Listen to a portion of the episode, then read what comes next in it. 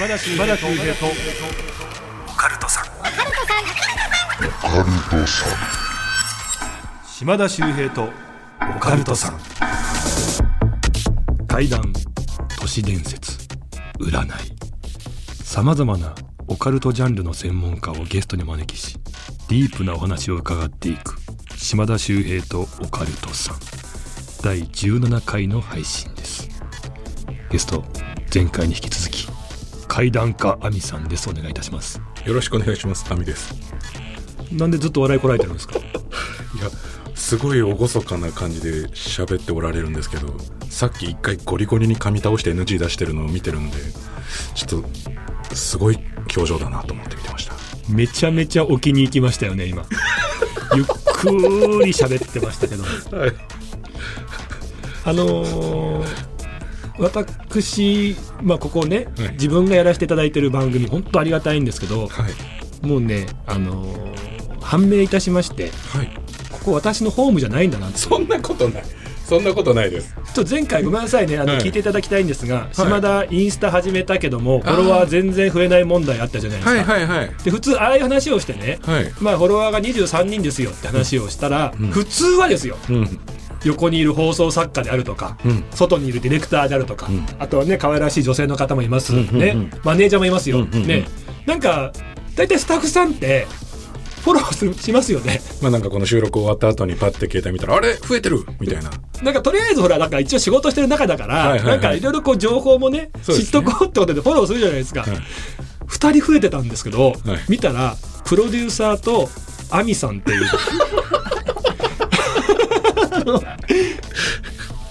あ俺嫌われてんのかなっていう。あれ？普通仕事してるパートナー仲間だったらとりあえずこうねフォローしとこうかみたいな。しないんですここ。一番偉いプロデューサーとはいゲストのアミさんがフォローしてくれてました。現場の皆さんは？まあゼロですね。私現場で戦ってなかったみたいですね。事件は現場で起きてなかったですか？起きてなかったんですね。私いつもどこにいたんでしょうかね現場じゃなかったみたいですね。はい。あれ偽赤じゃないんですか？じゃないよ本当に。あのー聞いたんですよそのプロデューサーさんにね、はい。あいつら誰もフォローしないですねっつったら、なんかねさっきその話聞いてた時にあーなんかこれ見たらなんか偽物だと思われますね。本物っぽくないですね。以上でしたっつって。怖くないですか？今日一本目の怖い話ってことですね、じゃあ。ありがとうございます。これ取り返すようにもう一個だけちょっと情報あるんですが、え、はい。そのプロデューサーさんね、はい僕をフォローしてくださった、ははいいその方がですね、アミさん絶賛です。え？もあら。う今ずっと話してましたけど、はいい、やもう本当になんか引き込まれるし、絵が浮かぶし、でラジオだから音声だからゆっくり話していただいて、いやなんかあの人すごいなあいやもうねだって事件で言ったらそんな大したことが起こってない話でもあの人はきっと怖くできるんだみたいなえあれこそ話術あら、嬉しい。激ハマりですあら、嬉しい。だからほら僕ねこの現場で嫌われてるじゃないですか、そんなことないんですか？だから。危ないですよ。次回から怪談家アミとオカルトさんならないならないならないでですって。そそこをんなことない。絶対阻止しますからね。ならないし、阻止もしなくていいですって。ならないです。最悪だよ。アミさんのインスタをフォローしましたって言ってますからね外で。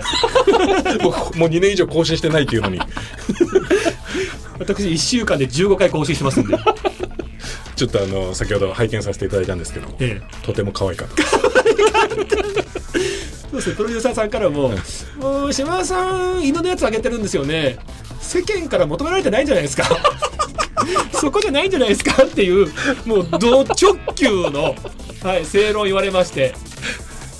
いや、可愛かったです。はい。「一回トイレ行ってきます」って一回トイレ行っても顔洗ってきましたリセットしてきて。リセットしてきました。整いましたんで。すみません。ちょっとね あのー今本当およそ4分ぐらい、はい。ね不毛なトークをしてしまってすみませんそでした。んなことない、そんなことないです。はい。はい。じゃあちょっとね、あのー本題に入っていきたいんですけどもまずはちょっとね、はい。メール届いてまして、ちょっと面白いメールなんでこれアミさんとね語りたいんですよ、あ、はいはいはい。えーラジオネームペコリータさんです。ありがとうございます。えーよくね怪談話をしているとその場所に霊が集まってくるはいはい。よく言いますよね。こういう話してるとね霊集まってきちゃうんだよ。いややめてよ。みたいな。でこれ耳にするんですけども実際に怪談話をしていて変なこと霊を感じたことってありますか？えーまた怪談話をする前にお清めなどすることはあるんでしょうか？という。めちゃめちゃありますよね。ありますよね。現場でそういうことは。まずだってそういう劇場とかライブハウス自体がはい。結構あるじゃないですか、そうですね。あのそういうことが起きやすい場所、はいはいはい。一回だってあの、もう本当何年前かな、5、6年前かもしれないですけど、島田さんももしかしたら覚えてらっしゃるかもしれないですけど、とある番組で、僕も島田さんもご一緒させていただいて、稲川さんもいた時に、ええ。っ、と、廃墟のスタジオというか、った。そこにセット組んでね、窓全部閉め切って風が通らない状態、階段収録なんでいい音で撮るために風も通らない。外の音も入らない。っていう中でろうそくを各演者の目の前にやるってやって、階段をみんな喋ってったんですけど僕の出番で僕が喋り出した時だけ僕の目の前のろうそくがえぐいぐらいバチバチバチバチ横横に広がり始めてもう燃えるとかのレベルじゃなくて花火みたいになっちゃって撮影中断になったことがあったんですよね1。時間2時間は持つろうそくが本当、1分足らずでもう燃え尽きちゃうみたいなで、しかも僕の前だけで、で、しかもその時僕が喋ったのが、あの、まあ、島田さんにも見てもらったことある、ちょっと心霊写真というか、ちょっと、あんまり良くないと僕もこの話あんましない方がいいって言われてる話をぶち込んだ時のはいはいはいはい。もしかしたら何かあるんじゃないかみたいな、あんな、本当に現場に何か起きてるんだろうなっていう空気の中、稲川さんがはっきりと、いるんだよ、さっき亜美ちゃんが喋ってた、え、あの、話の中に出てきた女、こうこうこういう感じでこういう感じでしょほら、亜美ちゃん見て、亜美ちゃんの向こうのほら、あの影からこっち見てるんだよって言って、現場ギヤー！ってなったことありましたなね。りましたね、はい。ああいうろうそくが変な燃え方する時っていうのはちょっとやっぱ霊が来てるっていう話はあります、そういうあります合図だね。ありますあります。あの火で言うと、あのー僕10年以上前ですかね。人志松本のあ〇〇の話のゾッとする話、あ、ありましたね。あれも結構ありましたからね実は。あ、そうなんですね。あの僕が話してる時に視聴者の方からなんか島田の後ろを男の子が通ったよとか影が通ったよみたいな問い合わせが結構来たこともありましたしあとね誰かがそれこそ火にまつわる火事かなんかの、はい。で人が亡くなってしまうかななんかそういう怖い話をした時にまあ、うん、あることではあると思うんですけど、あのー照明の上に紙あるじゃないですか。なんかこうね、あれがブワーって燃え始めて「あ一回あの収録中断します!」って全員避難するみたいな。で出演者みんな「え今火の話してたよな。これシャレにならんて」みたいなこともありましたね。怖いですね。何なんでしょうね。なんでしょうね。だってあの僕あのシアター D って覚えてます？あ、はい。渋谷のね、センター街一番奥まったところにあるね、5階ぐらいにあるライブハウスでしたけども、あそこもね、なんかセンター街っていうのが、はい。まあ、交差点があって、そこにもいろんな不思議な人がいて、その一番ドンつきだから、なんか霊が溜まりやすいんだっていう場所だって話もあったんですけど、うん百物語やったんですよね。シアター D でやっちゃダメですね。これ15、6年ぐらい前ですかね。うん大の字さんとか、はいいろんな芸人さん来てくれて、で、話したんですよ。で、最後あれ百物語って話し終えて真っ暗にして、そうするとなんか起こるっていう儀式ですよね。うん。で、100話目終わりました。真っ暗になったんですよ。オールナイトね。で、明るくしたんですよ。なんか起きました？特に起こってないですね。ああ、別にじゃあ起きなかった。よかったですね。なんて話してたら、お客さんざわざわしてるんですよ。え、どうしました？あの、時間が4時44分なんですが、4時4に CCC ですってみんな言ってて、ああ、怖いね、気持ち悪いね。でもまあ、オールナイトライブだから、まあ一応ね、5時ぐらいに終わる予定だから、まあまあまあ、予定通りっちゃ予定通りなんですよね。変な偶然っすね、って言ってたら、横にいた、あの、江戸紫の野村くんはい。がもう真っ青な顔してて、えちょっと見てよ。俺さ、いつも遅刻しちゃうから、時計いつも5分進めてるんだ。俺の時計も4時44分っていう。あれ怖かったっすね。こなんでしょう、その時間にぐっとみんな寄せられてたっていう変な現象なんですかね。う。いや、だから、ね、たよく言うのが、海外行った時とかに、向こうの方で、あ、日本人の話してんなって思ったら、ちょっと覗きに行きたくはなりますよね、みたいな話はしますけどね。だから例の話をしてると、例もはいちょっと覗きに行きたくなるっていう。じゃないかみたいな話は出ますけどね。あとは、もしかしたら科学的に言うと、そういう話をしてみんながすごくそういう方に引っ張られて。何か変なちょっとしたことでもそういう現象だと感じてしまうような精神状態になってしまうのかもしれないですしね。それもあるでしょうね。あともう、だから本当普段気づ気づかないようなところにその日は気づいてしまうとか、あるでしょうね。お祓いとかやっぱあるじゃないですか、番組の前とかって。はいちゃんとやる方です。えっ、と、やってるなと思ってる方です。んあの、まあ結構怒られるんですけど、僕、弊社のあのイベントとかもお払いちゃんと入れたりするんですけど。吉本興業さんしっかりしてますよね。はい。僕、その時間はそこに行かなかったりするので、結構後で怒られたりします。いや、あの、お払いね。ねえ、ちゃんとやっていただきますけどね。はい大体芸人とかみんなクスクス笑ったりとかしてるでしょ。はい。そうですね。僕はだからなんかライブ中になんか起こったらいいなと思っちゃってるんで。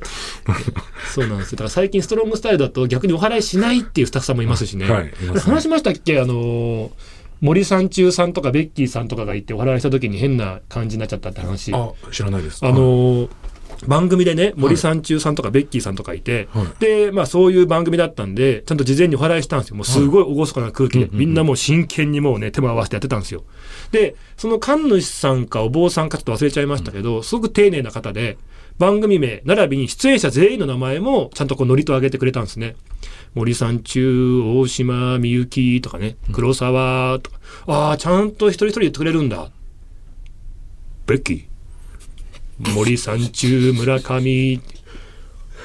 もう、あれベッキーだけめちゃめちゃ発音よく言ったな、みたいな。あの独特のイントネーションじゃなく、ベッキーの子めちゃめちゃ発音良かったなって思ったら、もうみんななんかもう腹よじれそうになってきちゃって。もう。あーその後ベッキーさんもいろいろありましたからね。いや、そこで広げるのやめません？なんでこんなこと言っちゃうの？全然思ってないのに。もう、面白が好きなんですね。いや、あの、本当に、ただ、ただ、いや、もう本当に良くないです。はい。違う違う違う。違 う思っても音声の番組で会釈するのやめてください。すみません、ちょっとね、いろんな話がありますけども、まあ、今日もですね、この後、アミさん、替え玉話していただきますので、はいもしかすると、あなたのすぐそばにも霊が集まってくるかもしれません。ぜひお気をつけください。この後、アミさんの会談です。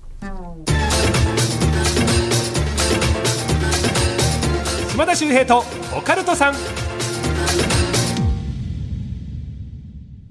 改めまして、今回のゲスト、怪談師、アミさんね、怪談話披露していただきたいと思いますが、さっきね、あの、ほら、怪談話してると霊が集まってくるって話したじゃないですか。はい。この番組ね、第1回のゲストが、あの琉球風水師、お占ってもいいですか？あの、シューマさん。島さん。で、あの方も霊感あってね、すごい方なんですけども、あの、ノイズが結構入りまして、ええこんな万全な環境で。日本放送ですよ。ですよね。はい。えだからまあ僕とか霊感ないんですよ。で、シューマさんが霊感あって、シューマさんだけノイズ入るみたいな、えああ、怖いですね。ちょっと意味深な感じになりましたけどね。一回僕もとある曲のやつで、まあ、あんま良くないんでしょうけど、あの、現在進行形のお話を相談されて、まだこれからお祓い行かなきゃいけないんですよ、みたいな結構怖い話があったんで、うんお祓い行ってないのにその話を、まあ、某ラジオで喋ったんですよ。そしたらもうガンガン放送、生放送中にノイズが走って、変な音もいろいろ入って、まあ、このブース言ったらもう防音も完璧じゃないですか。はいなのにありえないような音がガンガン入りすぎて、一回ちょっと音楽入れて中断しますってなって、現場の皆さんが怖すぎて、僕階段2本喋る予定が1本で帰らされるってことがありました。やっぱこういうなんか電子機器とかってね、やっぱ例の干渉がね、こうなんか出やすいとかって話聞きますけどもね。はい。いや今日は無事に放送終わるんでしょうかね。まあ、どっちにしても楽しみです。そうなんですよ。アミさん怖いっていうかもうね、階段が好きすぎてね、いつも笑顔なんですけどもね。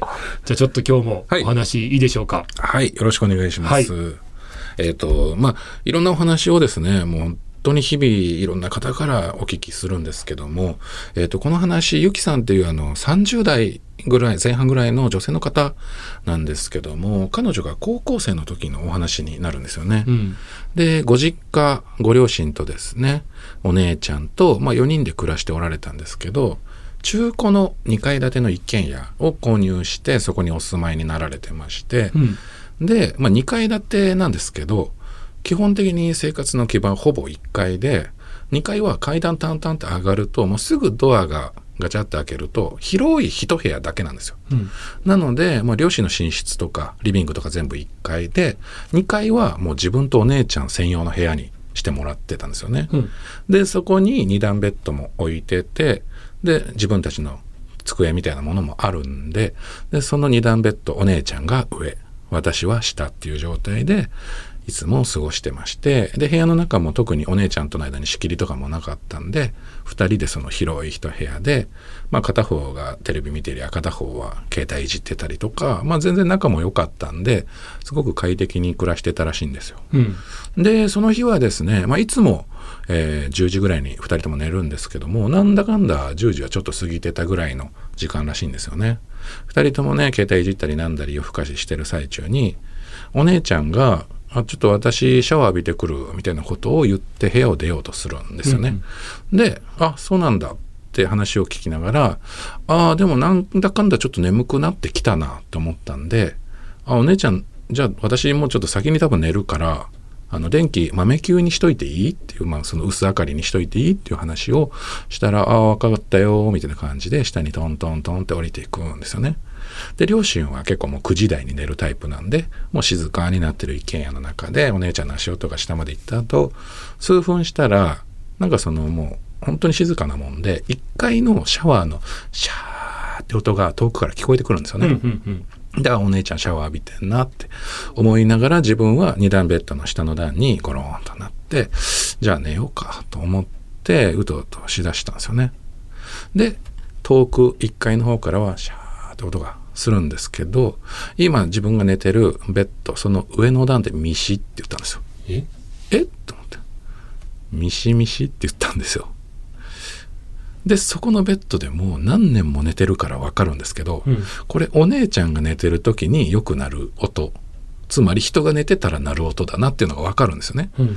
あれ？お姉ちゃん？いや、そんなわけないと思って耳を澄ますと、下の方からシャーって音が聞こえるんで、だよな、お姉ちゃん今シャワー浴びてるよな、と思うんですけど、お姉ちゃんが寝るはずのその上の段からミシって音と、あと、まあ、2段目の、その寝る、まあ、い床というか板の素材なんでしょうね。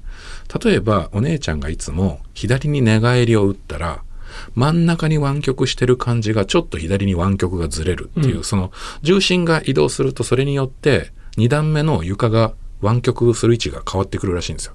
それが上の段でミシミシミシミシミシって左に音がいったと同時に上の段の床も左が湾曲ちょっとずつどんどんしていってミシミシミシミシまるで人が上で寝返りを打ってるかのような動きをするんですよね。うん。えー、と思って。もうすごい怖くなってるんですけど、そんな体験したこともないから、あまりに怖くて、うわうわ、どうしよう、どうしようと思ってて、動けないんですよ。で、それでいたら、今度、右の方にミシミシミシミシって音と同時に、またその湾曲する部分が右の方に行くんです。はい。普通に寝返り打ってる。誰かがいる。これ完全に誰か寝てないと、こんな音出ないよなって、シーンとした中で一人で考えてたら、はっきりと自分の耳元で、ははははははははって笑い声がして、うわーってびっくりしたんです。はいでもシーンとした中、上からミシミシミシミシ、ミシミシミシミシと同時に、ははははははははははははははでも大きな笑い声が聞こえるんです。はいその大きな笑い声が右に左に聞こえると同時に上でミシミシミシミシミシミシミシミシミシミシって右に左にミシミシミシミシあーははははうわーってずーっと笑い続けてるんです。それがすごい大声なもんで、もうあまりに怖くてガタガタ震えて動けなかったんですけど、あーははあーってなんか、なんとなくもう何秒経ったか何分経ったかわかんないですけども、自分で一生懸命手を伸ばして枕元にあった携帯電話で、もう履歴のすぐ一番上に自分の今住んでる家の実家の電話番号、これがあるから、1階のその固定電話にかけたんですよ。かかってくれと思ってパッて通話ボタンを押したら、プツッ、留守番電話サービスに接続します。うわ、なんでよ！って一回切って、もう一回通話開始ってやったら、プツッ、留守番電話サービスにって、あれ？ってその時違和感に気づいたんです。普通は何コールかプルルルルプルルルってなって、それで出なかったら留守番電話サービス。なのに、もう通話ボタン押すと同時に留守番電話サービスに行って、こんなこと今までなかったぞって思ってる間も上からは、ははははははははってずっとミシミシミシミシ、ミシミシミシミシってしてるんですよ。どうしようどうしようと思って、そのまま一生懸命やってたら、そのうち何回かかけてたら、カチャプルルルルル、プルルルルル、ああ、一回の固定電話にかかったと思ったら、プルルル。ル、でも誰も出ないんですよ。うわ、どうしよう、プルルルル、プルルルと思ったら、ガチャ、もしもし、っつって、お姉ちゃんって言ったら、え、何あんた？お姉ちゃんが出てくれたんですよ。で、お姉ちゃん、急いで上がってきて、怖い、急いでって言ったら、お姉ちゃんが、さすがに緊急事態って察したみたいで、すぐ、バーって、タタタタタタって駆け上がってくる、まあ、足音聞こえるんですけど、その駆け上がってくる足音が強くなるのと同時に、はぁはぁはぁはぁ音が止んだんですよ。で、お姉ちゃんがガチャって入ってきた時には、ただのシーンとした空間なんですよ。何説明してもこうなったら寝ぼけてたんでしょしか言われないんですよ。そうですね。で、うわ、最悪やと。でも自分ははっきりと寝ぼけてもないし、聞いたし、なんならもうこの数分間めちゃめちゃ怖い思いしたのにっていうのがあったけど、やっぱりね、まあお姉ちゃんも自分がいつも生活してるその部屋がそんなところだなんて信じたくもないでしょうし、聞く耳を全く持ってくれなかったんです。はいはい。で、こんなことあったら嫌だなと思いつつも実家なんで簡単に引っ越すわけにもいかないまま、ドキドキ過ごしてたら、そのうち結局何も起こらないまま高校も卒業するようになって、うんその一回っきりだったんですよね。へで、ああ、よかったって感じで、そのうちこの記憶も薄れてきて、もう18歳、19歳になって、20歳も過ぎて。で、彼女、まあ、働き始めたりもしたんですけど、20歳過ぎても、その生まれ育ったご実家にずっとおられたんですよね。で、ある時仕事から帰ってきたら、夜結構遅い時間だったらしいんですけど、ガチャってあげると、基本的に廊下とか、どこの部屋の電気も消えてて、リビングだけついて、ああ、誰かまだ起きてんのかなって、もう両親はもう寝てる時間だなと思って、リビングガチャって開けたら、まあテレビがあって、テーブルがあって、そのソファーが横にあるんですけど、お姉ちゃんが座って、ぼーっとした顔で微動だにしないまま、顔真っ青なんですよね。はい。あれ？何お姉ちゃんどうした？なんでこんなところでテレビもつけずに？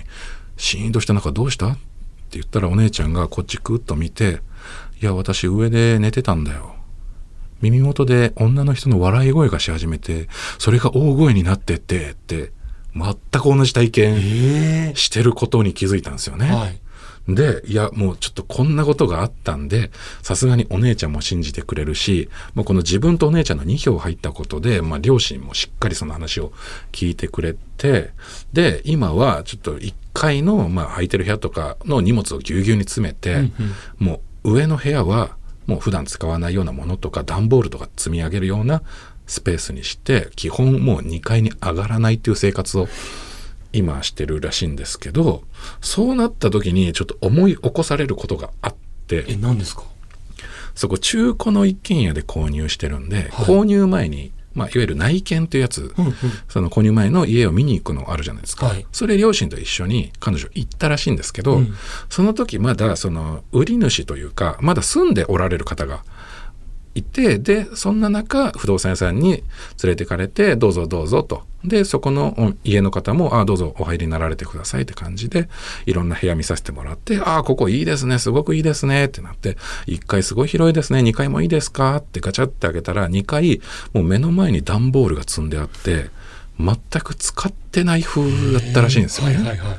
でもその時は、ああ、2階は全然使わないんだ、ぐらいにしか思ってなかった。物置代わりにしてるんだ、ぐらいの、ね。だぐらいにしか思ってなかった。だからもうこんなこともう考えてないし、そのまま契約して、その人たちの次に自分たち住むことになったんですけど、でもやっぱり一回見てていいですねって思ったぐらいだから、めちゃめちゃ綺麗だったんですよ、家としてはいはい。だから、その時にもう不動産屋さんに、なんかあれですね、中古ってある程度ちょっとボロいの覚悟してたんですけど、結構まだ綺麗ですもんね、みたいな話してると、ああ、そうなんですよ。実は、まあ今住まれてる方と、その一個前に住まれてた方が新築で建てたばかりの家なんです。へーああ、そうなんですか。はい。だから築年数全然経ってなくて、でもなんかその建てたその方がすぐにここを出られて、なので全然期間経ってないんですよ。で、今の方が住まれて、その方々もなんか、もうすぐ引っ越すって言われるんですよね。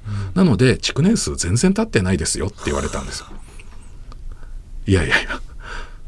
彼女が僕に伝えてくれた話はそれだけなんですけど、はいいえそうそうじゃなくてっていうことはつまりいやそういうことだし当たり前のように内見に行った時段ボール積まれてたんですよって言うけどあなたたち今全く同じ状況になってるじゃないと、うんつまりあなたたちと同じような体験を前の住人も建てたその住人もしたんじゃないっていう一軒家中古で今も売りに出てるというお話でございます。あ、じゃあもう、そのご家族も今出て、はい今売りにっていうことなんですね。はい。いやすごいだからあのーまあ2階の部屋を物置代わりにしてたってことは、やっぱりその前の住人の方たちもおそらく。同じ経験をしてここはもう使えないわっていうふうにしてたってことですよね。でしょうねっていう。まあもちろんそのご本人たちにインタビューしたわけじゃないですけどまあそうでしょうねって考えてしまうという。あのー面白いのがね、あのーまあ、例えば事故物件はい、っていうのあるじゃないですか。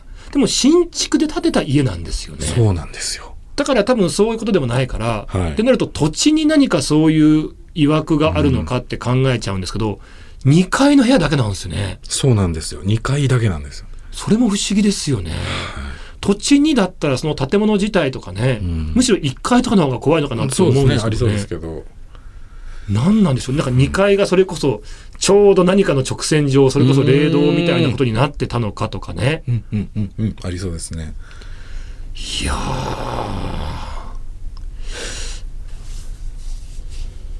これなんですよね。その、亜美さんのお話、はい。本当にね、なんかもう状況がすごくイメージできて、その場所にこう連れてかれるっていう。はい。で話術でもうすごくこうこっちが勝手にいろいろこう想像しちゃって怖くなっていくっていうはい。ところでまさに会談会のアンタッチャブルさんっていうねあいやもネタがどうこう。もう関係なくもう台本じゃうないと。そのマンパワー話術でもいうすやごい怖いところにいざなってくれるって恐いう。縮でございます。僕個人的にはやっぱりその、まあ、謎の笑い声も怖いんですけどいつもと違うことが起きてるこの電話が直接留守番電話になる。あれ何だったんだろう？これが意外に他の階段でもあまりない怖さかなと。直接的なその何か聞こえる何か見えるじゃなくていつも使ってるものにもなんかこういった支障がきたされてるというのは何かあるんじゃないかなと。不思議ですね。何なんでしょうね。めちゃくちゃ笑ってましたもんねあの幽霊。うんそうですね。ちょっとだけお笑いライブには来てほしいなとは思いましたけど、まあ確かにそうですね。勇気はもらえそうですよね、はい。まあ、場所によって違いますねやっぱりね。いっぱい笑ってくれる人いると全体がね ちょっと笑ってくれるんでね。いやーすげえ話ですねやっぱり。はいなんかありがとうございます。はい。いや亜美さんですね。あの、まあ、この夏、はい。まあ、ずっとね全国回られてるんですけども、結構またイベントが目白押しで。そうですね。いろいろ、はい、出させていただきまして。あれツアーなんかもありつつまた最終日渋谷怪談夜会、オーイーストでやるんですか？そうですね。今年も11月末にやろうと思っておりますので。ねえずっとここから回るわけですもんね。はい楽しみです。ちなみに8月の、えー6日でしたっけね、そうですね。あのー新宿ルミネは座吉本にて、吉本芸人プラス島田さんにも出ていただいてい本当にありがとうご僕ざいます。だけなんですか吉本以外の方って。えー、と今年は吉本と島田さんと松原谷さん。にああ谷さん。すげえな、はい。楽しみです。ぜひ皆さんよかったらチェックしていただきたいと思います、詳しくはですね亜美さんのホームページとあとね、はい。ツイッターの方。そうですね。はい、はい、インスタはあんまやってないですからね。審査はもう2年以上更新してないので。これは何でしたっけ、900何十人でした、うん俺の何倍いるんだよそれ。いやってないインスタで。っていうね。いやいや、多分あの23人と9 900何人がこんな言い合いしてるのを多分何万人何十万人の人たちが何を言ってるんだっていう目で見てると思えいます。100人以上いったらもう大大人気 のやつじゃないですか、まあシシアター D でいうと満席ですからね ぜひぜひ皆さんね、い、ろんなね、えーありますのでチェックしていただきたいと思います。はい。さあ今回もねすごい話披露していただきましたが、えー次回もうん。亜美さんね、えー登場していただきますのでね楽しみにしていただきたいと思います、えーフォロワーは私増えるのか島田秀平とフレブルさん次回もお楽しみに。何を待してんだ何を待してんだよ。横でキャキャキャキャ書き出したと思ったら。何最後の締めの挨拶、はい。ねすごい大事な伝達事項かと思って僕も見てましたけどはい。じゃあちょっとしっかりね最後のね締めさせていただきたいと思います、亜美さん本当にありがとうございました。ありがとうございました。さあ、えー次回一体フォロワーは増えているのか？島田秀平とフルブルフレブルさん。次回もお楽しみにしてお待ちください